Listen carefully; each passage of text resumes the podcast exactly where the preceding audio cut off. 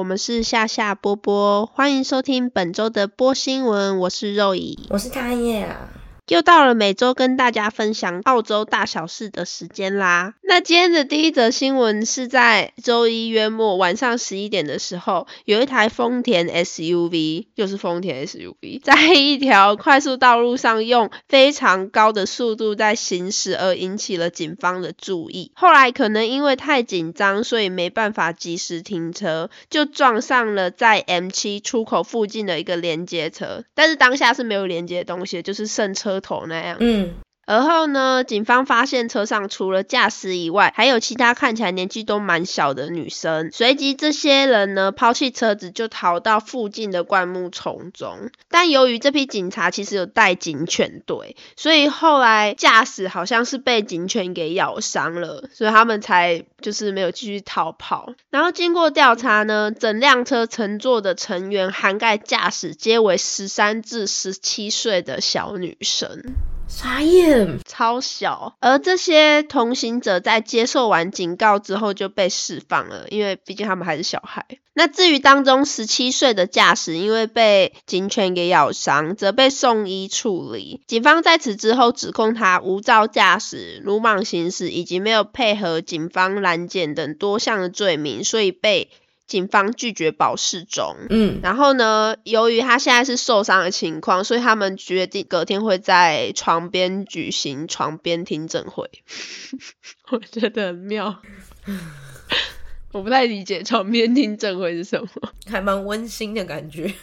嗯，对，我觉得每个国家就是多少会有这些小强仔无照驾驶。对，台湾也很多无照机车吧，或者是那种十七岁快十八岁就要偷偷骑车。对，他好危险哦！怎么还会有朋友愿意搭上那辆车啊？对啊，而且其实他的驾驶是这一台车里面年纪最大的人，然后其他人都大概十三到十五岁。天啊，我真的好害怕生了小孩之后，然后我小孩给我干这种事。对啊，要是我在我小孩去搭就是一个十，就我十三岁的女儿，然后去搭一个十七岁的人的车，我真的是我我很有可能会告那个十七岁的人，就诱拐未成年。对，诱拐未成年，真的真的，因为先不管有没有出事，那如果真的出事怎么办？对啊，到底谁给他们的勇气？真的，你不要给我接杨静茹，我没有想到。不必说他们是年轻，所以才有种做这种事。对，我们这个年纪真的就是不敢。嗯，没错。或者说你那个东尼在开车的时候，他前面那个如果没有，就因为你知道有些人开车会突然往那边偏一下，往那边偏一下，或者是他可能就是你会感觉他就是有一点慢慢的在往右边偏之类的。我觉得立马跟东尼说：“哎，你绕过他，我不相信他。” 我就说：“超车，超车，超车。”这边就是希望大家可以当奉公守法的好市民，不管是在台湾或者在澳洲。接下来第二则新闻是，也是跟交通有关的事件。不得不说，最近澳洲真的是发生的蛮多交通事件的，但是我不知道是不是因为他们没有新闻可以报，所以只剩下小交通可以讲。因为像在台湾的话，可能就是很常发生，所以不会有人。就 除非很重大，不然大家可能就不放在心上。真的，那这则是有关于电动脚踏车肇事逃逸的新闻。有一名小姐当天晚上在自家门口附近散步的时候，由于她感受到后面有一盏灯正在靠近，所以她就开始往道路的旁边走。那这边的路就是有点像是呃，在澳洲比较郊区一点的。房子都会有路边停车，所以可能是在车与车之间就会有一个路，可能可以经过一台车，然后大家会互相会车，两个方向都会互相会车，然后互相让车那种情况。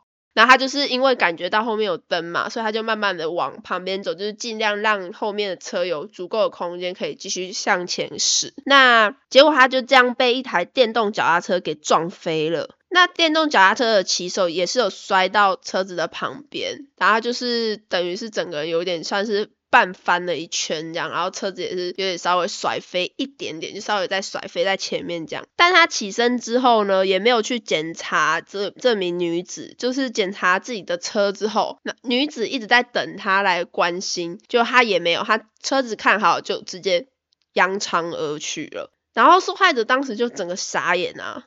他完全不知道到底发生什么事，然后呢，就就非常的突然，所以他就是后来这个小姐也没有办法，她就只好自己去医院了。然后呢，我看的新闻稿上面，他是现在目前暂时要用那种助拐器，就是你自己可以撑着走路的那一种，然后腰间也是有大片淤青。而这一段新闻其实它是有监视器的片段，但是因为是晚上，而且就是画面非常黑，所以这件事情就这样无疾于终了，就是非常的荒谬。现在真的走在路上，大家都要小心。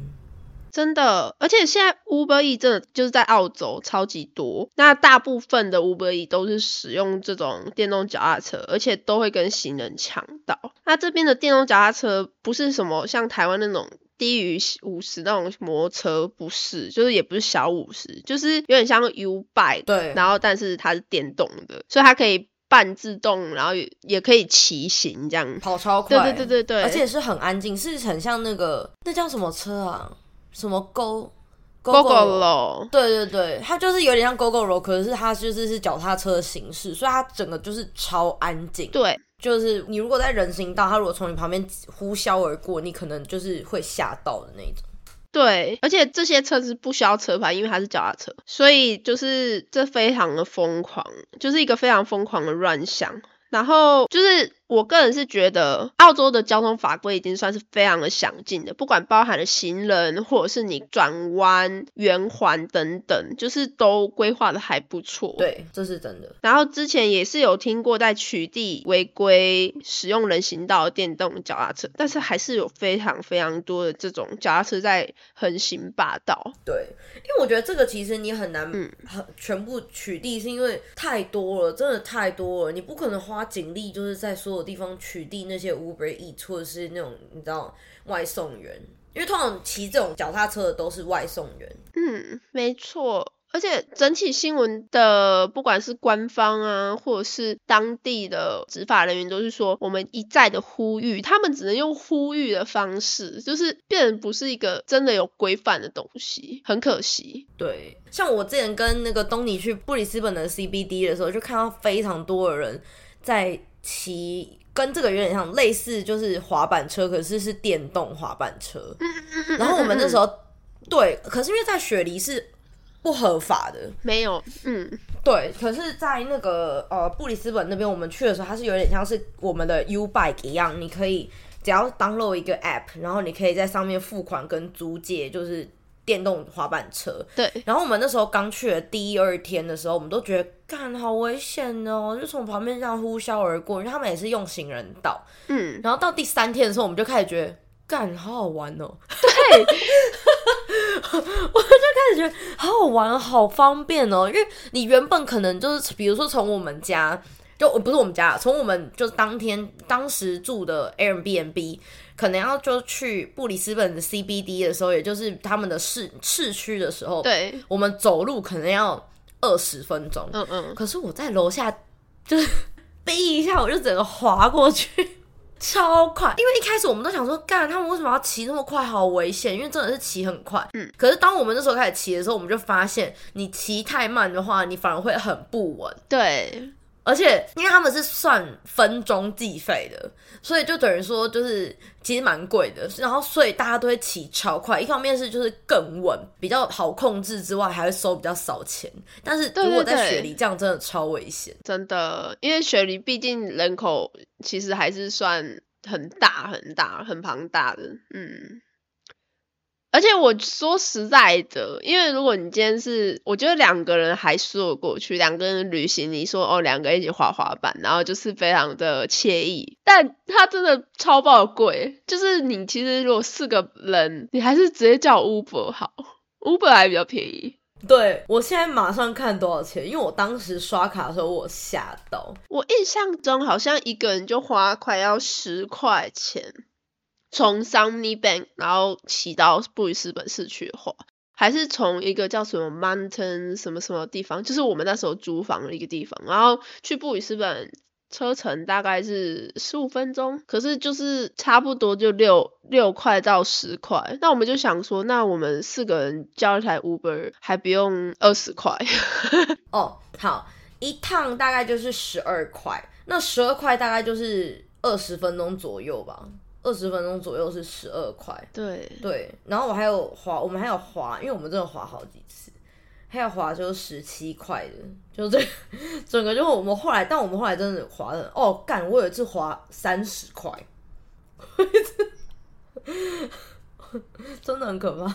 嗯，因为我觉得相比之下，你在台湾骑 U bike，你其实是有运动到的，真的，而且 U bike 真的很便宜，真而且规划，我必须说台湾的 U bike 规划太好了。对，因为你就是大家知道这个点，然后他们会不时的在这个点补车，然后就大家就是全部都停好在那个点这样子。因为像我刚刚说的那个共享的呃电动滑板车跟共享的脚踏车，它基本上就是我骑到哪我停到哪，然后有些人还很急掰，对，因为他会告诉你要停在哪里不能停，可是他那个不能停的范围就是其实可能是属于特定的公园的部分或私人财产，可是很多地方是你明明就知道，你自己想想看，你觉得你可以停在红灯旁边吗？嗯，可是他们就会觉得，可是因为他不是说他不能停的地方，然后所以他就停完之后，他因为要拍照，所以他不可能会停的就是非常的隐秘，因为他这样没办法把整台。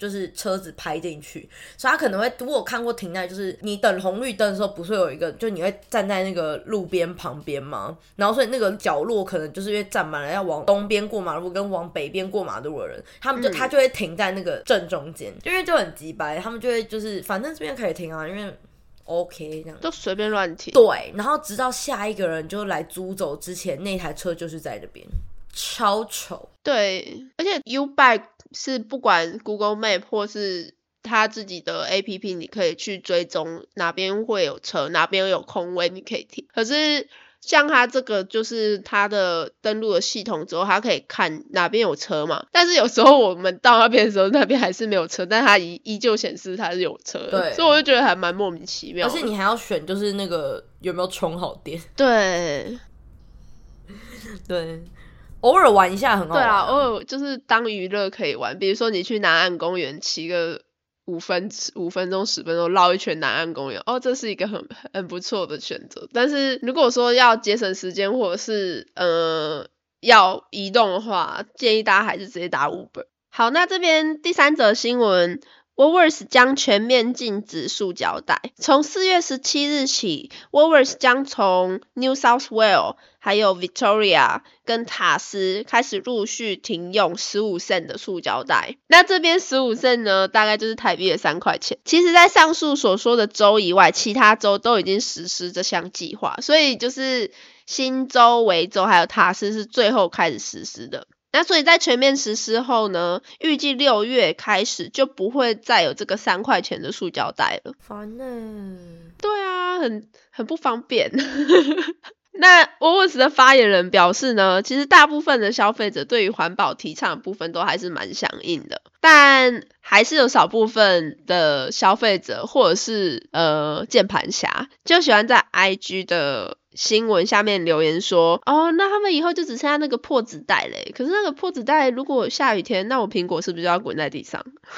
就蛮多人觉得说，干嘛要留那个破纸袋这样子？完全能理解。对，我也能理解，完全没有想要买那个纸袋过，而且又小，嗯。然后还有一些人就说，哦，可是我每次都忘记带塑胶袋，然后我很烦。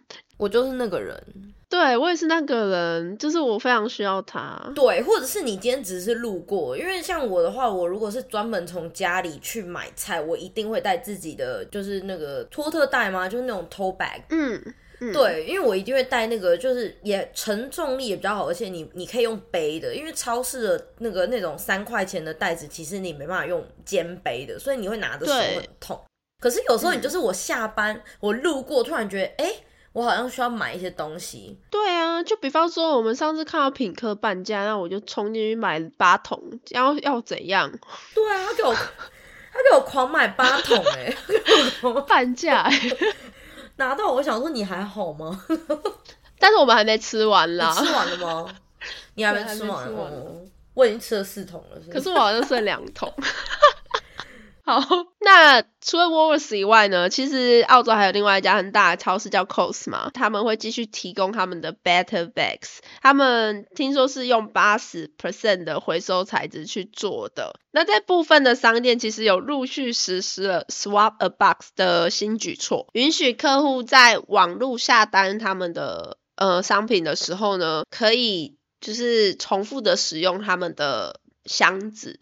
那原本我一开始不太能理解这个东西到底是什么，后来就是昆士兰有很多乡镇是完全不提供袋，但是他们会提供一些他们从比方说卫生纸箱啊，或者是一些呃饼干箱子，他们会把它摆放在店门口的旁边，就是会有一个专门一区，他们已经裁切好的箱子去提供你们去做使用，就是提供顾客去做使用。台湾的 Costco 也会这样，对，但是我本人超讨厌他们，因为我每次带回家我都忘记放回去，所以我大概是积了两三个月之后，我就一口气拿六七八九十个箱子，然后又冲回店里面说，哦，不好意思，我还箱子，就非常的蠢啊。但是好啦，我可以理解这个是一个好东西哦。对 对，因为我我本人就是其实蛮常买塑胶袋，可是我必须说我的塑胶袋我都会再重新用，就是我会我回来的时候我会把它折好。然后或者是我会把它拿来当就是那个垃圾垃圾袋，对我一定会，我不会直接就丢掉。对我我也是几乎都当垃圾袋。对，或是你在打包的时候，你可以做一个防尘，比如说我的包包，我就会套一下，然后这样就收起来的时候不会有灰尘。对，那所以它这个整项的措施就是比照，呃，就是昆士兰那个方式，那他会给你一个折扣。我。记得好像是折一到两块钱的澳币，所以其实算比起来跟十五 cent 差蛮多的，所以就是等于说你可以省四十块钱，而且还说如果你箱子有稍微有点破掉或什么没关系，就是只要你觉得它还是可以继续做使用，他们就可以继续回收。总之店员会评估这个问题，这样还蛮有新意的啊。可是我本人应该还是会选，我本人也会选择塑胶袋。自己带袋子，对对对，我我觉得就没有了啊。其实他们还是，就他们超商有自己做一个，就自己品牌的那种可以重复利用的，有点像是环保袋，可是是一个是麻，一个是麻布材质的，一个是等于说是有点像是塑胶防防水布尼龙的材质，可是都很丑，都很丑，就真的很丑。我希望他们可以做漂亮点，让大家可以就是你知道一直用。我之前是觉得以前在农场的时候会买那种袋子，因为它就是方方正正的嘛，所以你收在车子里面，或者是你比如说平常带便当去农场吃的时候，那个袋子还蛮好用。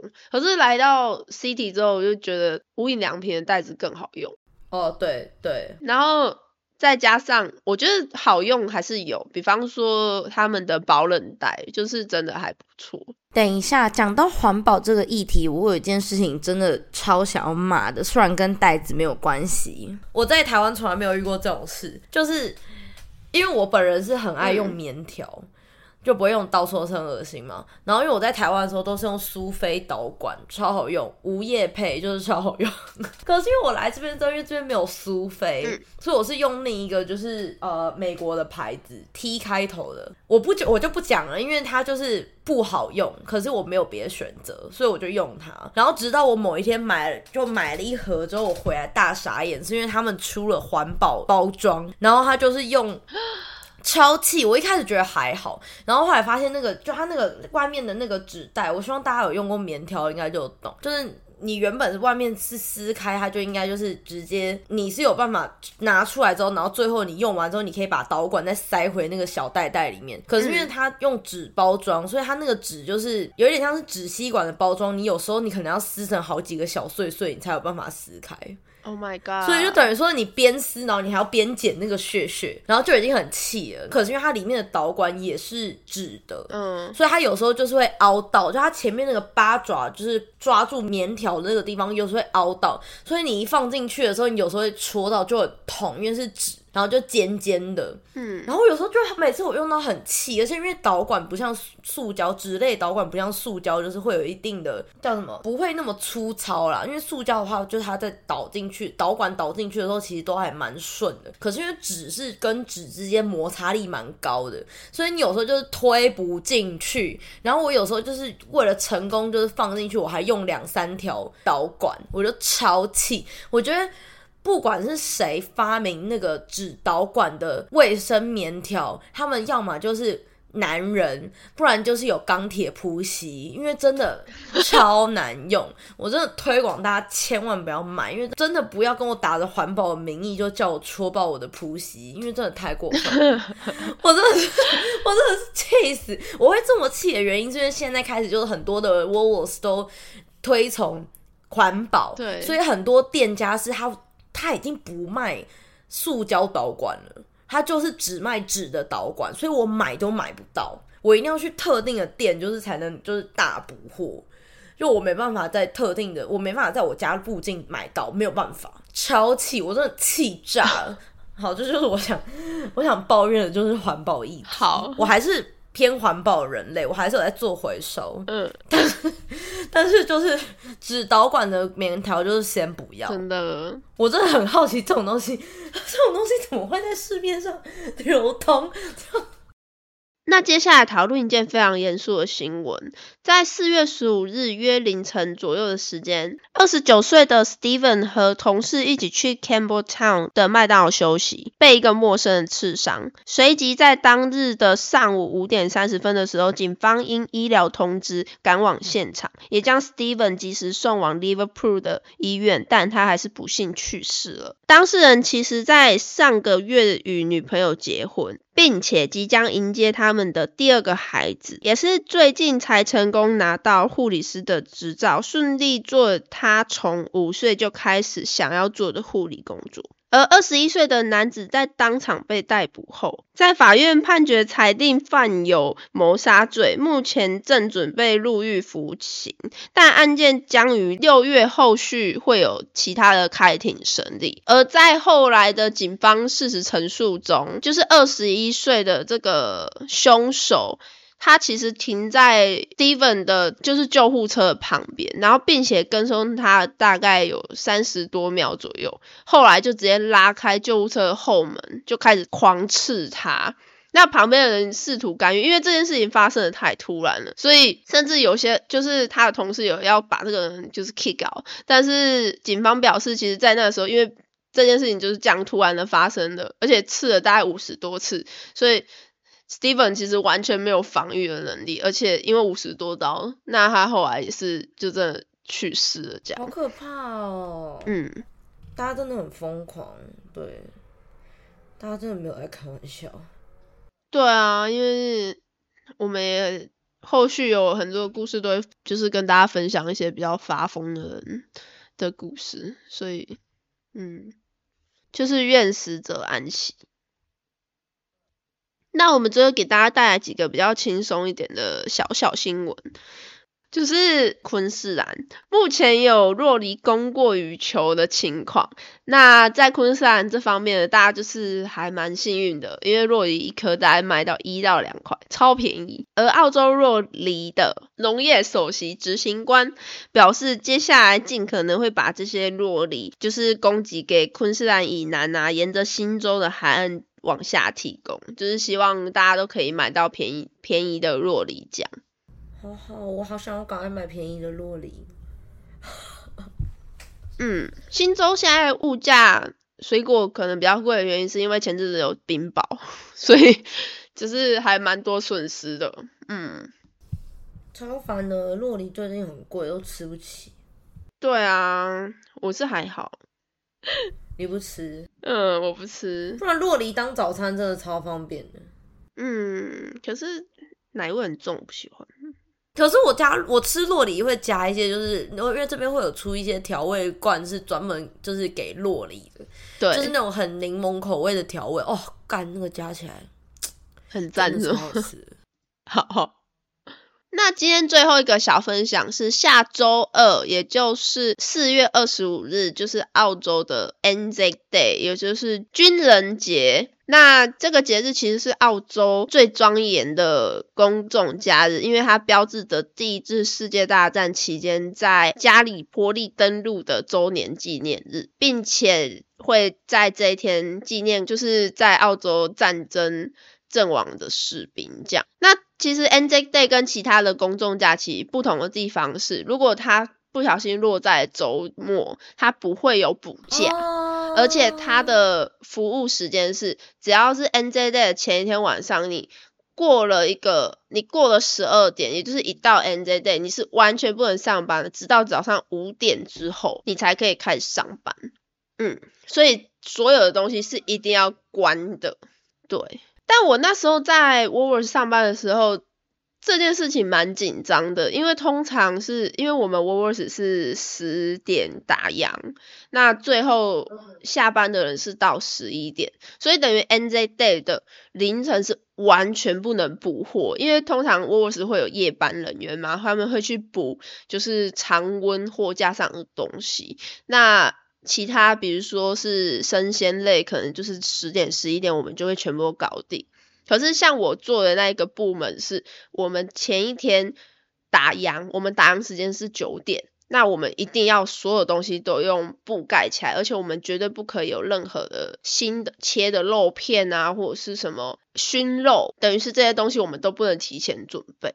那我们就是早上五点一开门，我们就要全部人冲进去。开始大爆准备，因为它也是一个公共假期，很多军人在那一天才有办法放假，所以通常家人就是一些阿姨，他们就一大早就冲进来买东西。那我们其实没有很多时间，所以我们那一天早上五点是一群员工，大概十几个人全部站在门口，一定要五点的时候才可以进到店门。你不可以提前进店哦，你四点半也不可以按密码从后门进店里面，然后可能在店里面坐着，然后大家一起进，不行，你一定要五点整，然后你你也不能提前把衣服穿好什么，你就是五点整进店。我想上班不行吗？不行，他就是严格规定，不行。军团节 follow 军团不行，好严格哦。对他就是一定 一定要让大家在那一个晚上好好休息这样，但是对我们来讲不是休息，我们就是跟当兵一样，我就瞬间一秒当兵。因为我那时候的主管是说肉姨你准备好了吗？然后那时候我是算是我刚新官上任，我想说准备什么？我要干嘛？然后我就觉得很紧张。但是其实说实在的，准备冲进去。对，他就说等一下会非常的忙。然后我说啊那。那我要怎么办？结果其实我部门超不忙，因为我我部门有五五六个人，所以我们那一天其实超 chill。对，有有准有备而来，真的蛮好玩的。因为公众假期上班有很多不一样的体验。这样，好啦，那我们今天播新闻就到这边结束啊。喜欢我们大家记得帮我们按追踪，还有给我们五颗星星哦，也别忘记去关注我们的 IG。那我们这礼拜二有上我们就是第二个重大刑案的故事，大家不要忘记收听哟，可以打开小铃铛。